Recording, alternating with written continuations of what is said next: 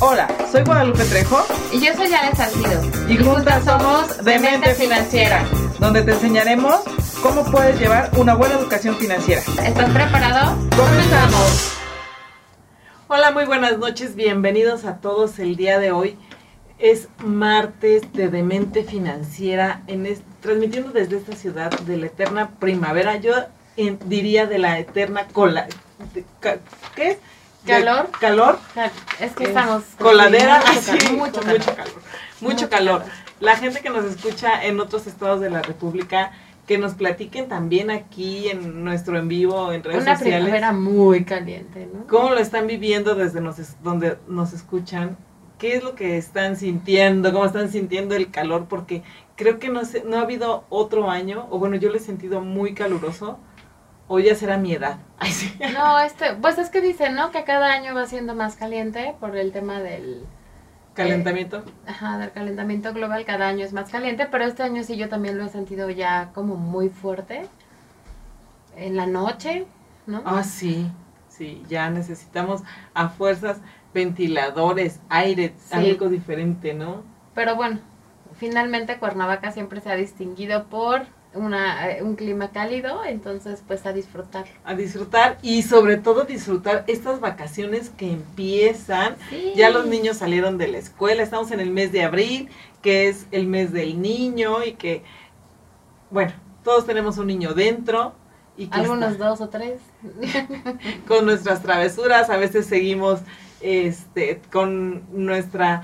eh, esa, no, no deja de aflorarnos de repente ese niño, ¿no? Esas, Sí. esas risas, esas, eh, eh, esas ilusiones, ¿no? Las ilusiones, el de repente hacer las cosas eh, de una manera como... no sé, Inocente. sí, como más inocente, ¿no? De repente se salen las cosas, como tú bien dices. Y la verdad que divertido y qué bueno que se hace. Sí, y les hemos preparado un buen programa para el día de hoy, pero también para este Día del Niño, no dejen de escucharnos, vamos a tener muchas, muchos, muchos, muchas sorpresas. Pero ahorita es- vamos a platicar Oye, el programa de hoy es un tema serio. serio. No es de niños, es serio. serio y yo creo que es uno, uno de los temas que nos causa muchos dolores de cabeza a toda la gente en general y bueno, desde millennials, centennials, de todo tipo, generación X, de todo tipo de generaciones, nos causa cierta inquietud, cierta cuestión que decimos, híjole, ¿qué voy a hacer? Y sobre todo estamos hablando ahorita de las cuestiones con Hacienda, porque estamos Ay, nanita. en la cuestión, ahorita está de moda las declaraciones, ¿no? Es moda de declaraciones tanto de las personas, de las empresas como de las personas y en esta eh, inquietud de que tuvimos ahí algunos comentarios que nos decían, oye, platícanos más o menos o platiquen de lo que es Hacienda, de lo que es el SAT, pero también de qué pasa, ¿no? ¿Qué pasa con la cuestión de a veces tengo ingresos, todos entran, no entran, ¿qué pasa? Si, si realmente todo lo tengo que declarar al SAT, el- realmente estoy fiscalizado y si hago un movimiento o no, ¿qué, qué es lo que tengo que hacer?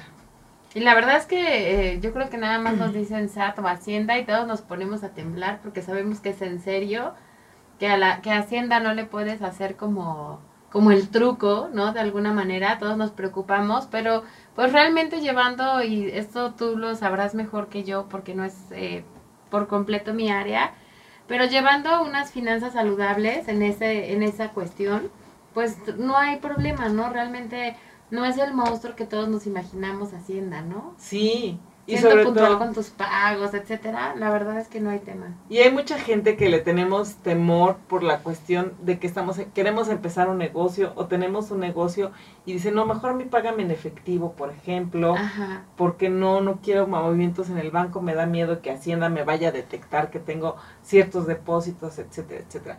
Pero hoy específicamente nos queremos enfocar en dos cosas que obviamente, como ya lo vieron en nuestros promocionales, es los ingresos libres de impuestos. Aunque usted no lo crea, Sí hay. sí hay, sí Sí hay hay. ingresos que son libres de impuestos y los cuales sí podemos nosotros eh, disfrutar y hacer crecer nuestro patrimonio. Entonces, yo creo que aquí hay ingresos que mucha gente no sabe y como un antecedente sí les quiero comentar que de acuerdo a la ley del ISR se explica en el artículo 93 eh, en su fracción 22 indica que hay bienes que son donados y que son recibidos por herencia y que están literalmente libres de impuestos. Estos no tengo que pagar absolutamente ningún impuesto eh, por este tipo de conceptos, ¿no? Y aquí obviamente traje a la experta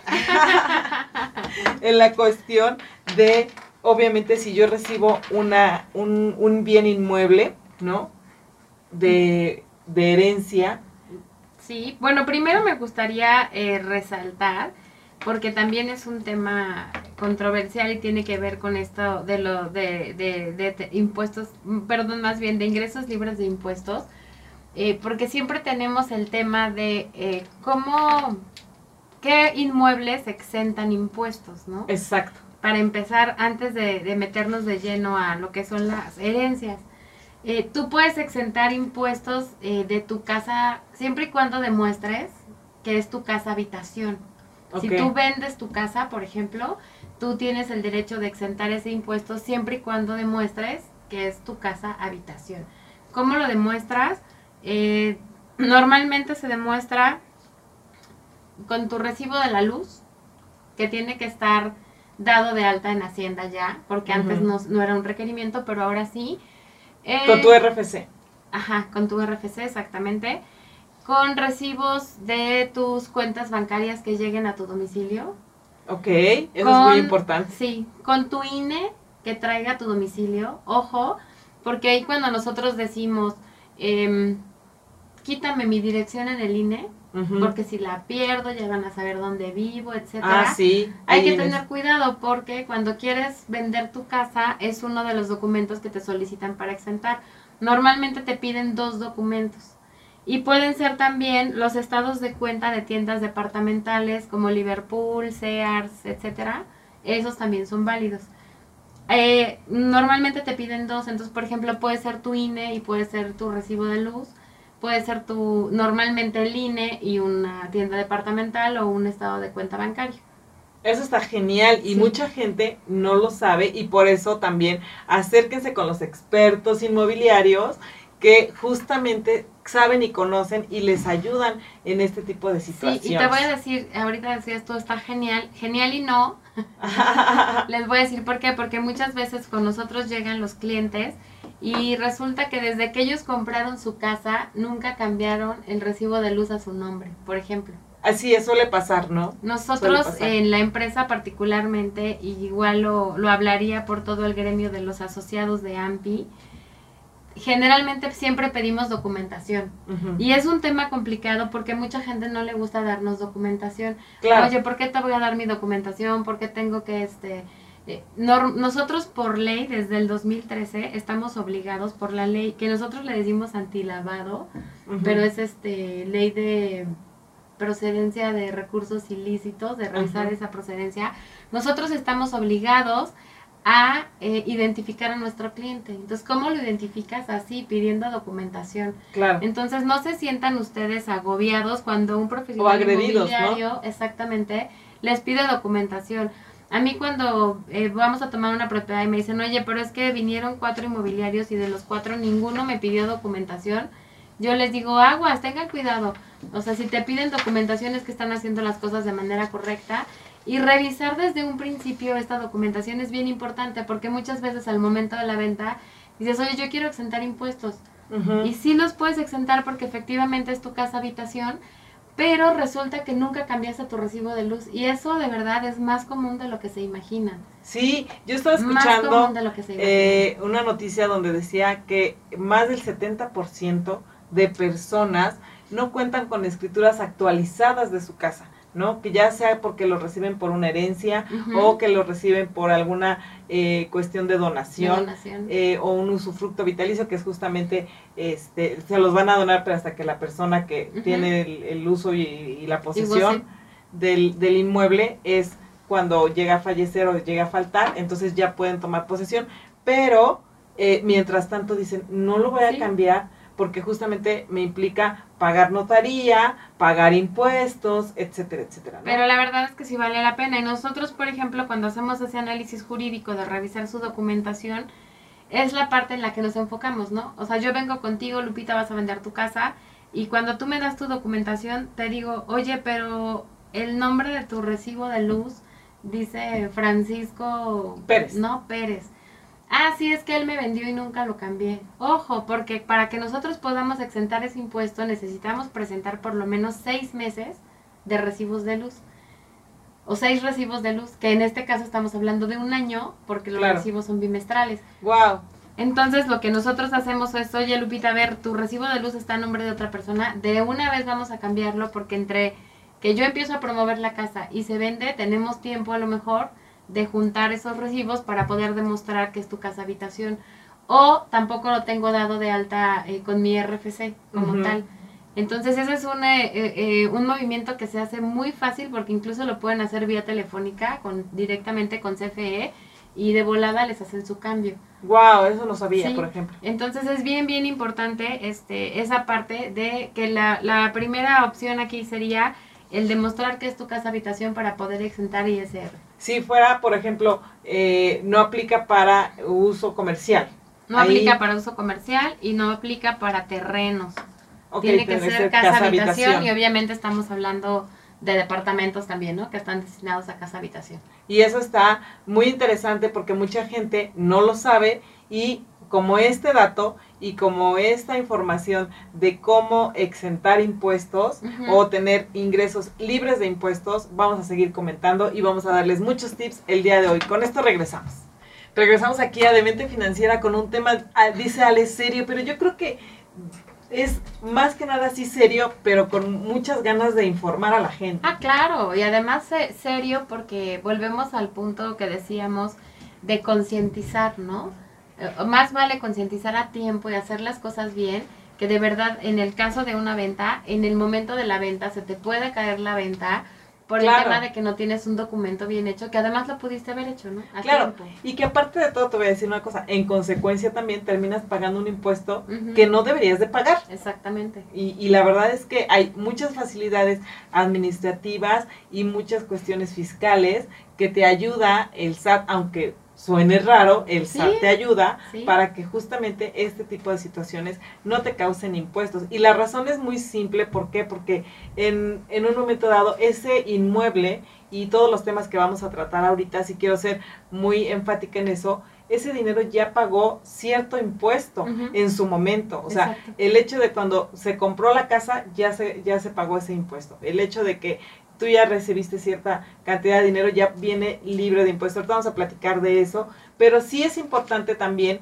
comentar que estoy obligado hasta cierto punto a informarle a Hacienda, decirle, ok, recibí este, eh, compré o vendí este inmueble, hice esta, esta transacción que aumenta mi patrimonio, que aumenta mi cuestión financiera, pero, a ver, Hacienda, no te quieras pasar, no, no tengo que pagarte impuestos. Que además que la gente de repente tiene, como tú bien lo dices, falta de información y dicen es que yo no quiero declarar la venta de mi casa. Claro. Por ejemplo, pues no hay problema, si es tu casa habitación, no tienes por qué pagar impuestos. Eso sí, tenemos permitida una, eh, digamos, una compra exenta de impuestos cada tres años.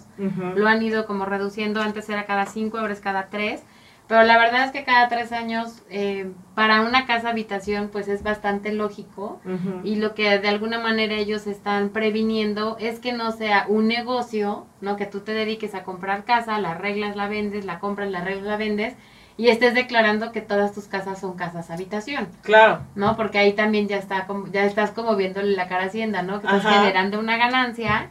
Entonces Hacienda te dice, tú tienes esa libertad de exentar impuestos cada tres años, ¿no? Eso es importante saber. Es muy buena. Sí. Y, y te, te, decía, por ejemplo, en este tema, hay mucha gente que dice, oye, no, que mi INE no tenga dirección, ¿no? Ajá. En el caso de nosotros es un documento básico, este, el INE con dirección para poder exentar impuestos. Es como el más práctico.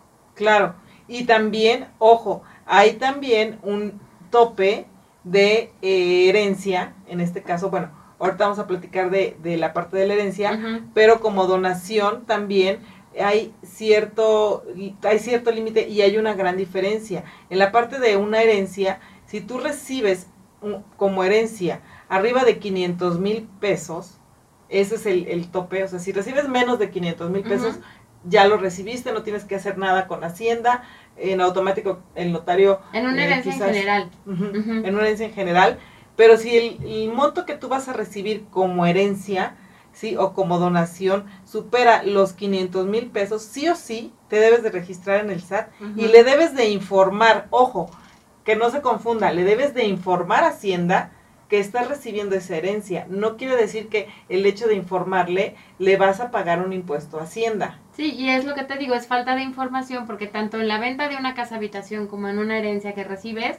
tú demostrando, en el, por ejemplo, en, la, en el caso de la venta, decir, bueno, sí recibí 5 millones de pesos, pero este, aquí está mi mi, que yo vendí mi propiedad y todo, ya no tienes ese problema. Aunque obviamente también no se exentan los 5 millones de pesos, hay un límite, ¿no? Claro. Pero este tienes como ese respaldo y en tu declaración anual lo pones ahí, ese sí ya es como más tu tema, le avisas a Hacienda que vendiste, va tu escritura, supongo, etcétera, etcétera, compruebas y ya no tienes tema, ¿no? Sí, y ojo, no hagan mucho caso a esos programas o a esos eh, spots que de repente dice, no necesitas un contador para hacer tu declaración anual, porque eh, ahorita no sé si están saliendo en la televisión, la verdad es que he estado trabajando en las declaraciones anuales, pero sí, de repente sí hay eh, información que, que dice, no necesitas un contador para hacer tu declaración anual. Si recibiste tu herencia, si recibiste una donación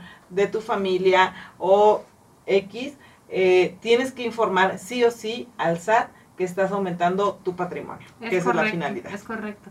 Y realmente en el tema de lo que tú comentabas, lo que tú comentabas de las, las herencias de, inmuebles, eh, las extensiones se aplican cuando la propiedad se transmite entre miembros de la familia normalmente es lineal, en línea directa. ¿no? En línea directa. Estamos hablando de padres e hijos, hijos y padres, eh, y también puede ser entre cónyuges en este caso. Cualquier otra persona que recibe este, herencias eh, no están exentas, más bien sí tienen que pagar impuestos, porque entonces ya estás eh, hablando como de una ganancia. De una transacción comercial, ¿no? Exactamente. Sí, porque ahí obviamente quiero dejarlo muy claro con todos nuestros radioescuchas el día de hoy, que obviamente si es entre amigos, entre un conocido, etcétera, etcétera, obviamente tú ya eh, a lo mejor el inmueble lo compraste en dos pesos, por decir algo, y lo vas a vender en 15 pesos. Esa diferencia de 13 pesos sí ya te va a causar cierto impuesto. Obviamente, si es en, a un amigo, un conocido, o bueno, una persona que ni conoces, ¿no? Y que de repente va a comprar tu casa, ¿no? Además es muy común que, por ejemplo, nosotros como profesionales inmobiliarios te digan, oye, ¿y cuánto voy a pagar de ISR, no? Ah, sí, claro. Es así, clásico. Y la verdad es que ese es un cálculo que, que yo prefiero dejárselo siempre a las notarías, porque no es que tú digas, ay, pues eso es aproximadamente el 3% del total de la, del, de la venta, o realmente no, es todo un proceso que, que además a mí en el momento en que lo aprendí dije, wow, o sea, con razón siempre hay expertos para cada cosa. Porque si, por ejemplo, estamos hablando de una propiedad, no sé, este, de 1980, ellos traen la propiedad a valor actual, hacen la diferencia, como tú bien lo referiste, eh, con el precio de venta actual y justamente el impuesto se calcula únicamente sobre la ganancia. Pero estamos hablando que hay escrituras que vienen en viejos pesos, que son viejísimas, etcétera, y que tú incluso como profesional inmobiliario, no digo que no lo puedas hacer, porque sí tenemos a lo mejor capacitación y muchas cosas para hacerlo, pero no es tan sencillo como parece. Hay que traer el inmueble a valor actual y hacer diferentes, eh, normalmente siempre te piden, por ejemplo, tu predial, o sea, muchas cosas para poder hacer ese cálculo correcto y decirte, ah, pues mira, lo que vas a pagar de impuestos es tal, y si puedes uno puedes exentar impuestos. Claro, y en ese sentido también es importante que, eh, con lo que te comentaba hace un rato, en la mayor parte en México, el 70% no tienen sus escrituras actualizadas por esta situación, por el temor a Hacienda. Y al final de cuentas, cuando realmente quieres vender o cuando realmente necesitas es, eh, esa venta porque necesitas el dinero en efectivo, es cuando dices, híjole. Y más que las hecho. escrituras son los documentos, porque por ejemplo es típico que no tengan su predial actualizado. Eh, incluso ahorita, por ejemplo, nos llegó un caso de, de uno de mis asociados que estuvimos ahí haciéndole gestión en Catastro, que había dejado de pagar como 20 años su predial, wow. ¿no? Por ejemplo. Y, de, y, y aparte, a la hora que quieren vender la casa, pues dices, todo esto lo tenemos que actualizar. ¿Y por qué nunca pagó su predial, no? O por qué ni siquiera, bueno, muchos ni siquiera van a preguntar. Ahora, de hecho, las consultas de predial las puedes hacer de manera digital aquí en- Claro. en, nuestro municipio, por ejemplo. Entonces, ni siquiera van a preguntar. Porque dices, es que yo pregunto y me mueven mi, mi predial y ahora Ah, ya sí. a pagar más de predial. Y esa es una información que no es correcta porque realmente el predial cambia cuando cambias eh, El valor. tu nombre, no, tu Ah. nombre en el registro público.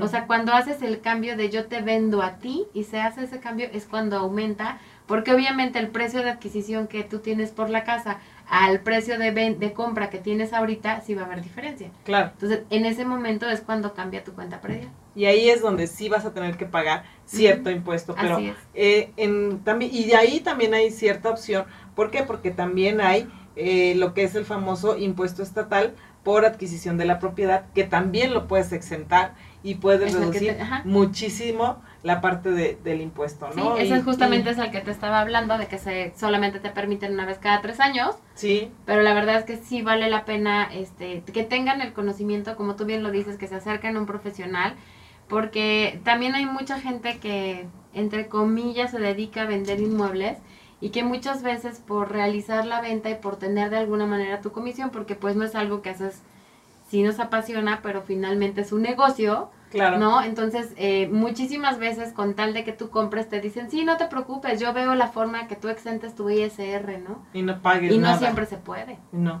claro. No siempre se puede. Entonces hay que tener cuidado con eso. El, este, sí hay como ciertas reglas para que tú puedas exentar ese impuesto. Me refiero a la venta de cualquier casa habitación normal, ¿no? En una compraventa normal. Este, no se dejen sorprender. Claro, y también es importante comentar, este sería un otro de los olvidos que cuestan para que lo, lo anoten. Obviamente, la donación monetaria valorada en menos de tres salarios, de tres veces el salario mínimo anual, ojo, anual, eh, puede quedar libre de impuesto. Y esto nos habla esta, este artículo y cómo aplicamos esta parte de, de la donación eh, en efectivo, digamos, ya no en, en- en la cuestión de un inmueble. ¿Por qué? Porque esto aplica en herencias que se hacen, como comentábamos, en línea directa contra los miembros de la familia, padres, hijos, y también se extiende a lo que son los cónyuges, ¿no? Así es. Entonces, yo puedo dejar mi cuenta bancaria de cierta cantidad a mi hija, a mi esposo, ay no, este, Además al es muy- al- sí. a la mamá, etcétera, etcétera. Y en ese sentido, pues es exento de, de impuestos, Y en ¿no? estos días que además se, se... Ah, bueno, creo que nos estamos pasando del Ah, sí, Ahorita- es que me ahorita metí lo mucho. platicamos. Re- regresamos. Estamos aquí con este súper interesante tema de cuáles son los ingresos libres de impuestos y platicábamos justamente de la cuestión de las donaciones en dinero, que justamente estas donaciones, eh, platicábamos en el bloque anterior de que es por herencia, pero no necesariamente tiene que ser por herencia, también eh, es estando vivos, ¿no? Eh, en sí, este realmente caso... una donación es estando vivos. Y Sí. si se convierte este, En digamos, herencia, en herencia cuando estás muerto, sí, falleces. cierto, toda la Exactamente, exactamente. Y en este caso, por ejemplo, también las donaciones en dinero, hay muchos memes eh, en redes sociales y, y la gente que nos escucha no nos va a dejar mentir, en los conceptos de las transferencias, ¿no? Que dicen, Sí. ahí te va para las tortas, o ahí te- o le ponen ahí los conceptos y salen los memes, ¿no? Y sobre todo el año pasado hubo un boom ahí de qué concepto le tienes que poner a la transferencia y que decían, no le pongas ese concepto porque Hacienda te lo va a detectar luego, luego, porque Sí. ¿no? Ponle otro concepto, ponle esta situación. Y en el caso de los hijos, por ejemplo, padres, hijos y, y cónyuges, sí puedes ponerle literalmente, si vas a transferirle a tu esposa o a tu esposo, el gasto de la semana o este gastos de casa, etcétera, para que en tu estado de cuenta aparezca tal cual y Hacienda sepa. Ahora, hay muchas, muchas personas que dicen, oye, pero al final de cuentas es una salida de, de, dinero, ¿no? Yo cómo voy a comprobar que realmente esta, esta, este movimiento bancario que estoy haciendo eh, no me va a causar ningún impuesto. Es muy sencillo realmente eh, comprobarle a Hacienda, ¿por qué? Porque obviamente para que sea tu cónyuge tienes que demostrar que están casados. O como pues, si no están casados, que están juntados, dijeran, dijeran por ahí. La parte de que están juntados, si tienes hijos, demuestras las actas de nacimiento de los hijos y ahí vienen los dos apellidos y definitivamente ya se establece, incluso hasta por ley, este, que hay, una, hay un vínculo, ¿no? Mira, a mí me gustaría leerles tal cual esto, por, eh, porque la verdad es que existe mucha falta de información, pero tal cual me gustaría leérselos. La donación es una transmisión, ya sea en especie o en efectivo, de manera altruista de una persona a otra con fines no lucrativos. Es una práctica muy común eh, realizar transferencias o regalar bienes a familiares y amigos, por lo que surge esta pregunta, ¿no? Eh, de, que si, más bien si pagas impuestos o no por la donación. El artículo 93, fracción 23 de la ley del impuesto sobre la renta establece que no se paga ISR por la obtención de los ingresos, de los siguientes ingresos por donativo. Los que se realizan entre cónyuges, los que se perciban eh, los descendientes de, de línea directa, que estamos hablando padres o hijos, en cualquiera que sea su monto, los que, se, los que reciban los ascendentes de sus descendientes en línea directa, siempre y cuando no se enajenen o se donen por el ascendente a otro descendiente. O sea, yo mamá te lo doy a ti y tu hija se lo das a, la, hermana, ¿no? O a la, ajá, exactamente, o a la abuelita, ¿no? Los demás donativos, eh, si el valor de lo, del total de los recibidos en un año calendario no excede tres veces los sumas del año, em, por el excedente sí pagarán ISR. Entonces la verdad es que sí vale la pena eh, que de alguna manera lo, pues lo tengamos muy en cuenta, ¿no?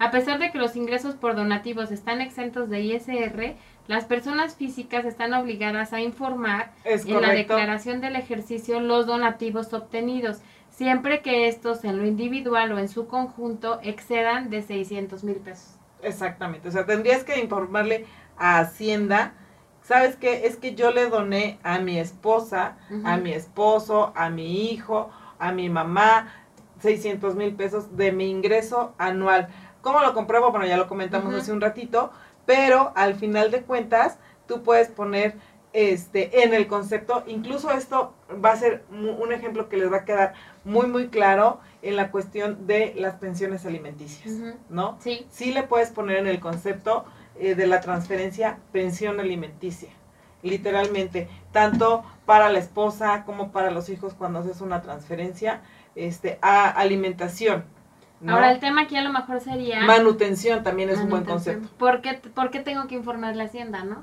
Claro. Sea, aquí nada más el tema es porque si no Hacienda lo toma como un ingreso que tú estás recibiendo. Es claro. bastante lógico, ¿no? Pero no siempre dices, bueno, yo por qué tengo que informar a Hacienda que te voy a regalar 100 mil pesos, hijo. o, yo, hijo, ¿por qué tengo que informarle a Hacienda que recibí los 100 mil pesos? exactamente. Entonces, básicamente nada más es por eso, para que no te lo tomen eh, como, como un ingreso acumulable y después te salga más caro, ¿no? Sí, claro, porque ahora aquí es mucho de, de lógica y de sentido común. Es porque, porque a lo mejor esa cantidad de dinero que tú le estás transfiriendo a tu esposo, a tu mamá, a tus hijos, es porque ya tú hiciste una actividad comercial y ya ese, ese dinero que estás trasladando, transfiriendo, ya pagó impuestos tú ya hiciste tus movimientos, tú ya hiciste tu estrategia, ya pagaste el IVA, el ISR de ese movimiento y entonces ya ese, ese, digamos que esa ganancia, tú vas a hacer con esa ganancia lo que tú quieras. Y si lo que tú quieres es donársela a tu hijo o necesitas para su manutención, para la manutención de tu familia, literalmente es este para esto, ¿no? Que incluso ahora es una figura que se utiliza mucho, eh, por ejemplo, cuando los hijos viajan al extranjero y estudian allá, ¿no? Claro. Que tú dices, les mando 100 mil, 200 mil, 300 mil pesos para ciertos gastos de, de, pues, lo que les cuesta vivir allá, y entonces es la manera en que se maneja.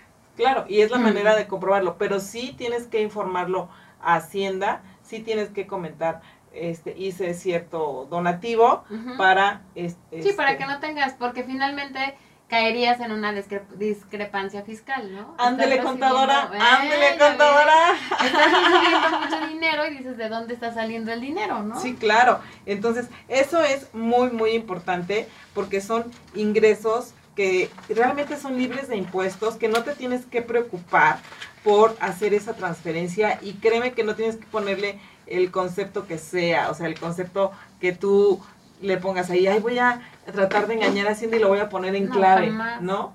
Porque sí es bien sabido que mucha gente dice, no, es que ya tengo la cuenta fiscal y la cuenta no fiscal, ¿no? Ah, claro. ¿No? sí. Pero la verdad es que ahora está tan modernos los, la, la tecnología y obviamente el SAT no se va a quedar atrás en esta parte de eh, la fiscalización porque pues, Claro, es una parte claro. de las funciones.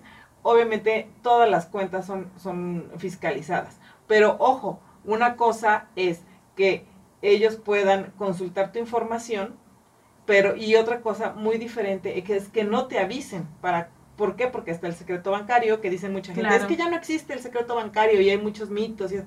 Sí, sí existe la parte del secreto bancario. Y los bancos tienen la obligación de informarle a Hacienda si está recibiendo dinero en efectivo. Ojo, dinero en efectivo. Si es por transferencia, no. Obviamente, para que lleguen a revisar tu cuenta, primero Hacienda tiene que avisarte a través de un procedimiento y decirte, oye, primero explícame esto. Si tú no le explicas, si tú no le dices cómo están, pues sí llega un momento en que literalmente ah, da la orden, pero obviamente tú ya tienes el conocimiento de que te están revisando o están verificando tu información o tu crecimiento de tu patrimonio, de tus es. finanzas, ¿no? Así es. Entonces, sí es importante, ojo, que ahorita que estamos en época de declaraciones anuales, las personas físicas que estamos teniendo actividades y si tenemos esta, esta cuestión y rebasamos estos montos que ya comentamos, sí se acerquen con un experto, con una persona certificada, que una persona que sepa y que obviamente les ayude a hacer este tipo de información así. No, y la verdad es que, eh, obviamente, como tú estás diciendo ahorita, que hay ciertos requisitos legales y fiscales que son documentación y todo que tú tienes que comprobar, a pesar de que los donativos entre esposos y familiares están exentos, el SAT puede llegar a determinar impuestos o créditos fiscales, ya que en caso de no informar los donativos recibidos pueden ser considerados como ingresos, que es lo que comentábamos. Entonces, justamente para no caer en este tema, pues es muy sencillo, ¿no? Documenta todo, este, avisa, haz tu declaración anual, etcétera. Como hemos dicho siempre, sigue tu procedimiento y no te vas a meter en problemas, ¿no? Claro. Es más sea, sencillo hacerlo desde la primera vez bien que meterte en problemas. Sí, y tener en, en cuenta, obviamente, lo que comentábamos, Sí. es también, y lo que hemos comentado en muchos programas, y si no lo sabes, escucha, escúchanos dentro de ocho días porque tenemos un tema muy, muy interesante en justamente cómo detectar nuestros gastos. Y obviamente en esa detección de gastos también viene el apartado de cuánto le estás eh, depositando o dando a tus hijos, a tu mamá, o sea, ¿qué es, con qué movimientos bancarios estás haciendo a tus seres queri- queridos para que justamente no caigas en esta discrepancia fiscal? Dice, fiscal. dice aquí la, la experta. Pues es el término correcto, ¿no? Sí, correcto.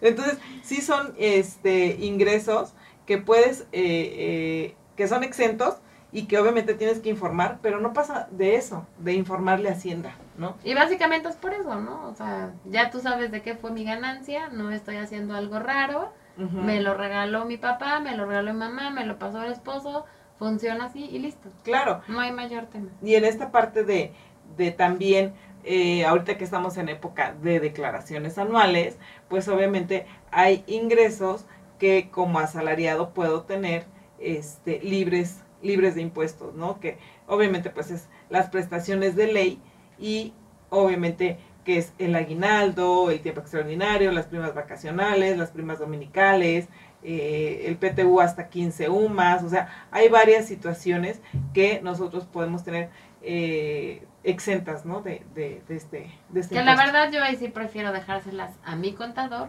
porque son temas en los que no soy experta, pero que está padre que estén informados Claro, y que sepan que por esas, eh, por esos ingresos no estamos pagando impuestos, ¿no?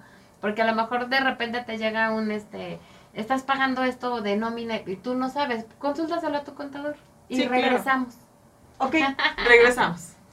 Prefiero tomarlo con seriedad, hacer Claro. las cosas bien desde un principio, como les decía, y así nunca te vas a meter en cuentas.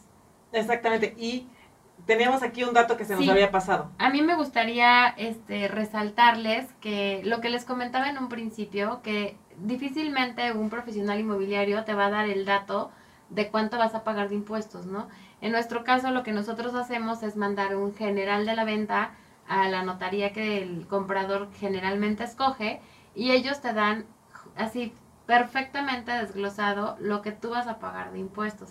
Y eso la verdad es que pues de alguna manera te da como toda la confianza, ¿no? Porque realmente son los notarios o en algunos casos los corredores, en algunos casos que no tiene que ver justamente con inmuebles o a veces sí por el tema de las herencias, los jueces, pero finalmente ellos son los fedatarios eh, que por disposición legal tienen en esa función notarial calcular el impuesto, ojo, bajo su responsabilidad. No es tuya. Ojo. Exactamente, porque muchas veces, o sea, yo sí doy cuánto vas a pagar de ISR o de impuestos, porque en los impuestos estamos hablando del predial, de los que sí vas a pagar, en este caso el que se exenta es el ISR, yo te doy a, tu- a ti eh, tu cálculo de impuestos, pero de la notaría, no de Alejandra Salcido. Eso es muy, muy importante, ¿no? Que ellos tienen eh, bajo su responsabilidad esa parte. Ellos son quienes se enteran al fisco y a ti te expiden el, el CFDI en el La que factura. consta, ajá, en el que consta el importe de tu operación, que ese para la declaración anual, volvemos Es el al que te punto, sirve. es el que te va a servir y no nada más para la declaración anual, también para cuando tú quieres volver a vender, en este caso tú estás comprando, pero para en el caso cuando tú quieres vender eh, tu inmueble, ese CFDI, créanme, les va a ahorrar muchos dolores de cabeza. Sí. De hecho, yo a mis clientes siempre les digo, en la escritura o en el primer testimonio que te dan, en el folder que te da el notario, guarden ahí su CFDI. Porque de verdad, a veces nos ponen a parir chayotes para buscar ese CFDI y poder justamente hacer la actualización de sus impuestos. Sí. Y eso es muy Eso Es súper importante. importante, guardar ese CFDI es súper importante. Sí, es muy, muy importante y eso es justamente el que te ayuda a eh, decirle a Hacienda, hey, no tengo que pagar, no tengo que pagarte impuestos por esto, ¿no? Exactamente. Porque ya incluso si tuve que pagar algún impuesto, lo hice a través de las autoridades eh, autorizadas, válgame la redundancia, ¿sí?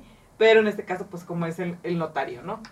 Y otro dato que me gustaría compartirles es, nada más que quiero darles el dato actualizado. Denme un segundito. Un segundito, 2, 3, 4. 5, 6, 7, 10. Mm. Es este, ¿hasta qué monto se puede exentar? Porque eso es importante. ¿Hasta qué monto es libre Porque no se puede digamos? exentar el 100% de... Bueno, sí se puede, me refiero hasta... ¿Hasta qué, hasta, hasta cuánto puedes exentar de un precio? Digo, es todo un tema y que a Claro. lo mejor si quieres un día eh, lo comentamos o incluso invitamos a algún notario a que lo platique, porque depende si estás casado por bienes mancomunados, si Claro. no estás casados por bienes mancomunados, qué parte paga cada quien, etcétera, es todo un tema. Pero sí me gustaría, o si quieres platicarles y ahorita les doy el monto exacto de cuánto pueden exentar. Otro, otro dato que también anoten ustedes ahí, los para en sus en libretas de olvidos que cuestan, que obviamente tienen que tener guardada y ya vamos a cumplir dos años al aire, Sí. entonces deben de tener ustedes ahí un, un cuaderno yo creo que lleno de tips y, y a lo mejor si no lo llevan de cajón todos los tips, por lo menos sí le echan una ojeada, eso espero. es correcto. Pero algo que sí no causa impuestos y son cuestiones libres de impuestos son los seguros de vida. Sobre todo si tú recibes un seguro de vida, eh, no, tiene que, no tienen por qué cobrarte absolutamente ningún impuesto, porque para esto justamente es, eh, se toma o se interpreta, más bien dicho, que es un beneficio que la persona que lo, eh, que lo está dejando para, para ti, eh, o a tu favor, más bien dicho, pero lo está dej- dejando a tu favor, ya obviamente por la actividad económica lo pagó y, e hizo todas las cuestiones financieras necesarias para poder heredártelo, ¿no? O dejártelo. Y eso, Ser que de verdad, beneficiario. Cuando no estás informado es un todo un tema, porque traes el, el tema de que acabas de tener una pérdida, ¿no? Claro. De que eres el beneficiario, de que en tu vida has hecho esas cosas, no es como una actividad que tienes común. ¿A quién le pregunto? Y, y Claro. muchas veces este, hay, hay gestores, entre comillas, que te ayudan a hacer todo eso y que te dicen muchas cosas que no son ciertas, ¿no? Sí, claro, porque incluso hay, me ha tocado personas que dicen, oye, es que voy a recibir un seguro de vida, no sé, de 3 millones por decir algo, eh, ¿cómo lo hago? ¿Le tengo que reportar al SAT? No, no tienes que hacer nada, nada más infórmale que recibiste dinero, o sea, que tuviste un ingreso por la cuestión de eh, un- la- recibir un seguro de vida. Ojo, también aquí algo, un dato muy, muy im- importante e interesante es que también esto va ligado, todas las leyes y todas las instituciones están coordinadas para este tipo de situaciones. Las aseguradoras están en el conocimiento de que un seguro de vida, los beneficiarios sí o sí tienen que ser en línea directa. Siempre. Sí, siempre. Tienen que ser lo que comentábamos. Padres, hijos. En el caso de un seguro de vida. en el caso de un seguro de vida. Cónyuge, ¿sí? Ahora, si dices, oye, es que yo quiero dejar de beneficiario a mi vecina, por ejemplo, ¿no? O a mi sobrina eh, lejana, ¿no? Las aseguradoras tienen la obligación de eh, preguntarte y de informar por qué te interesa Ah, asegurar eh, A otra a, persona. otra persona, ¿no? O, o beneficiar con un seguro de vida a otra persona. Y en este caso, por ejemplo, nosotros en cuestiones de seguros le llamamos ¿por qué tienes un interés asegurable? ¿Por qué te interesa? Y muchas veces puedes decir, ah, es que mi sobrina es huérfana y no tiene quien este, de sus estudios, yo me estoy haciendo cargo de ella. Y tienes que hacer una carta explicativa a las aseguradoras para que te sí puedan. Sí, para que te puedan expedir una póliza así y obviamente con eso las aseguradoras, uno, se amparan y también la persona que está recibiendo el dinero, pues se ampara de que está recibiendo el seguro de vida de una persona que no es su familiar directo, ¿no? Ok, y en ese caso sí pagan ISR. No, tampoco, Tampoco. no, Ah, pero sí es importante tenerlo en cuenta, ¿no? Claro. Sí puedes dejar a alguien más en tu seguro de vida, pero tienes que expedir, tienes que explicarle a la Sí, aseguradora volvemos el a lo mismo, fundamentado. Fundamentado, exactamente. Fundamentado. Y otro de los, antes de que se nos acabe el programa, porque obviamente siempre se nos va volando y, y- y se nos acaban los, eh, se nos acaba el tiempo más que los temas, es otra cosa que no causa eh, impuestos que solamente tendrías que informar, es obviamente una pensión por viudez. ¿no? Ah, claro, cierto. si tú recibes tu pensión por viudez, no tienes por qué, eh, perdón, dije informar, sí tienes que informarle al SAT, pero no tienes por qué pagar un, Pagar un impuesto, por recibir esta pensión por viudez, por de orfandad. tipo. Ajá, pensión por viudez, por orfandad, etcétera, etcétera. En el caso de que tú te pensiones, estás vivo y te pensiones por trabajo, tienes, estás obligado siempre y cuando tú recibas arriba de 400 mil pesos al año, tu pensión sea arriba de pensión, perdón, perdón, se me hicieron, eh, cuatrapearon las, Las- PES, las las PES. PES. Si tu pensión es arriba de 400 mil pesos, tienes obligación de informarle al SAT y el SAT ya determinará si arriba de los 400 mil pesos te puede causar un impuesto o definitivamente, eh, incluso hasta un saldo a favor, mucha gente tiene hasta Hacienda te regresa dinero, ¿no? Muchas ocasiones. No, pero está, está, la verdad es que son cosas que sí son interesantes saber, porque te digo, justo en el momento en que lo necesitas, ¿no? Y bueno, les, les estaba yo comentando de hasta cuánto podemos exentar en la venta de un inmueble. Mm, Este, quería darles el dato exacto del 2023 y dice siempre y cuando el valor del inmueble sea menor al equivalente a 700 mil UDIs, que estamos hablando aproximadamente de 5 millones 346 mil pesos por cerrar cifra. Solamente es para que lo tengan en cuenta. Si compran una casa de 11 millones, van a exentar 5 300, ¿no? Ujú. 5 millones 350 mil. Pero sí es todo un tema. Y, Y si van a comprar una casa de un millón, pues lo exentas todo, completo, exactamente. Hasta nada más le 5 informo al millones. SAT, Es correcto. entonces, contadora. para que no caigan en su discrepa- discrepancia fiscal. Exactamente. Entonces, bueno, yo creo que con esto sí tenemos una mayor idea. Y yo creo que tenemos eh, también mucho menos temor al SAT, que eso es, algo súper, súper importante y que es la intención del día de hoy de este programa, sobre todo porque estamos en estas épocas que tenemos miedo de que no sabemos, de Sí, que no me regularizaron, declaro, exacto, claro. de si tengo que declarar, de si no tengo que declarar, si recibí dinero en efectivo y ahora qué hago, cómo le hago. ¿no? En- incluso también eh, cuando tú haces un ahorro, otra de las cosas que son exentas de este, de este impuesto, si tú haces un ahorro para tu retiro, lo que hemos platicado muchas Sí. veces en este programa, ¿sí? Este es el artículo 151, ¿sí? Que de la ley de ISR. Y en el momento que tú recibes esta cantidad a la edad de 65 años, Ujú. no tienes por qué pagar nada de impuestos, no tienes por qué retenerte absolutamente nada de impuestos, simplemente le informas al SAT que pasas de ser trabajador a ser una persona financieramente feliz y a disfrutar la vida y decirle SAT, ya no me molestes más porque yo ya no te voy a volver a pagar un peso de impuestos por nada, ¿no? Entonces Claro, ya ahorré, sigo vivo y voy a vivir la vida loca. No, pero la verdad es que sí es bien interesante este tema porque eh, tanto las herencias como en la venta de casas de habitación, lo que estás diciendo ahorita de los seguros, de este la parte de cuando ya te jubilas, etcétera, son cosas que uno normalmente no pregunta y que sí encuentras información en internet, pero ojo, tengan mucho cuidado porque ustedes de pronto este ponen X tema en internet y resulta que la información que están leyendo es de España, ¿no? Ah, sí, suele Entonces, pasar. Tengan mucho cuidado. Yo vuelvo al tema que remarco cada programa, que es asesórense con los profesionales. Eh, la verdad es que no es caro una asesoría, incluso las que cuestan. En nuestro caso, eh, de las inmobiliarias que estamos afiliados a AMPI, la mayoría de las asesorías son gratuitas. En tu caso, por ejemplo, Igual. es igual, ¿no? O sea, más vale una llamada, más vale un, oye, recomiéndame a alguien, este, ¿quién crees que me pueda decir este tema, etcétera? Más vale a quedarse con la duda o a que te cubren cosas que ni siquiera existen.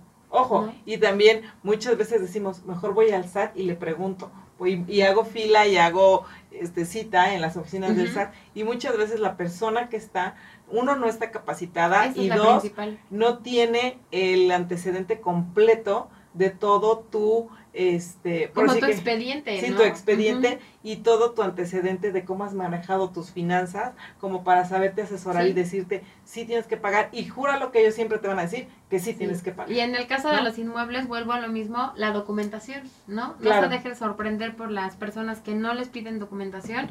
Un dictamen jurídico no se los pueden hacer sin, si no estás viendo papeles. Claro. O sea, básico.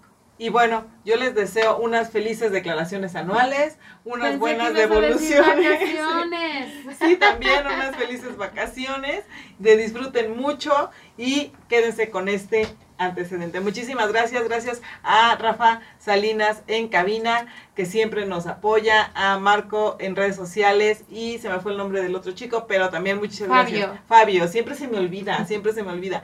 Muchísimas gracias a todos ustedes también que nos escuchan. Nos vemos el El próximo, próximo martes. martes. Hasta luego.